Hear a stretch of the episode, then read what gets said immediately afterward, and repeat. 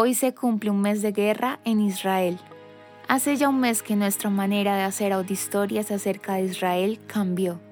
La información acerca de los avances, personajes, tradiciones y aporte de Israel al mundo pasó a un segundo plano ante el grave atentado que sufrió Israel el pasado 7 de octubre de 2023. A partir del momento en que el grupo terrorista Hamas invadió Israel para masacrar a más de 1.400 civiles, nos hemos enfocado en fortalecer uno de los principios que inspiran nuestro trabajo.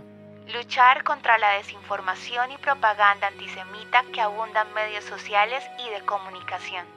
Las críticas al derecho legítimo que tiene Israel para defender su propia existencia han querido desvirtuar el trabajo que las fuerzas de defensa de Israel han realizado para detener a Hamas. Mientras tanto, en diferentes lugares del mundo, las manifestaciones en contra de Israel han llegado a convertirse en actos vandálicos que se han salido de control, al punto de atacar judíos, marcar casas con estrellas de David e incluso amenazas de bomba contra embajadas. El domingo 30 de octubre de 2023, un avión que aterrizó en la región rusa de Dagestán fue rodeado por una multitud de mayoría musulmana que irrumpió en el aeropuerto para atacar a los pasajeros que provenían de Tel Aviv.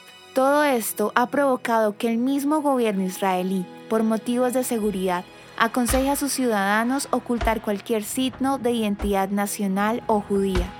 El pasado domingo, el presidente Isaac Herzog y la primera dama Mikal Herzog encendieron una vela conmemorativa en honor a los ciudadanos que perdieron la vida durante el conflicto con Hamas. En una declaración, el presidente expresó, han transcurrido 30 días desde aquel momento en el que todo se sumió en la oscuridad.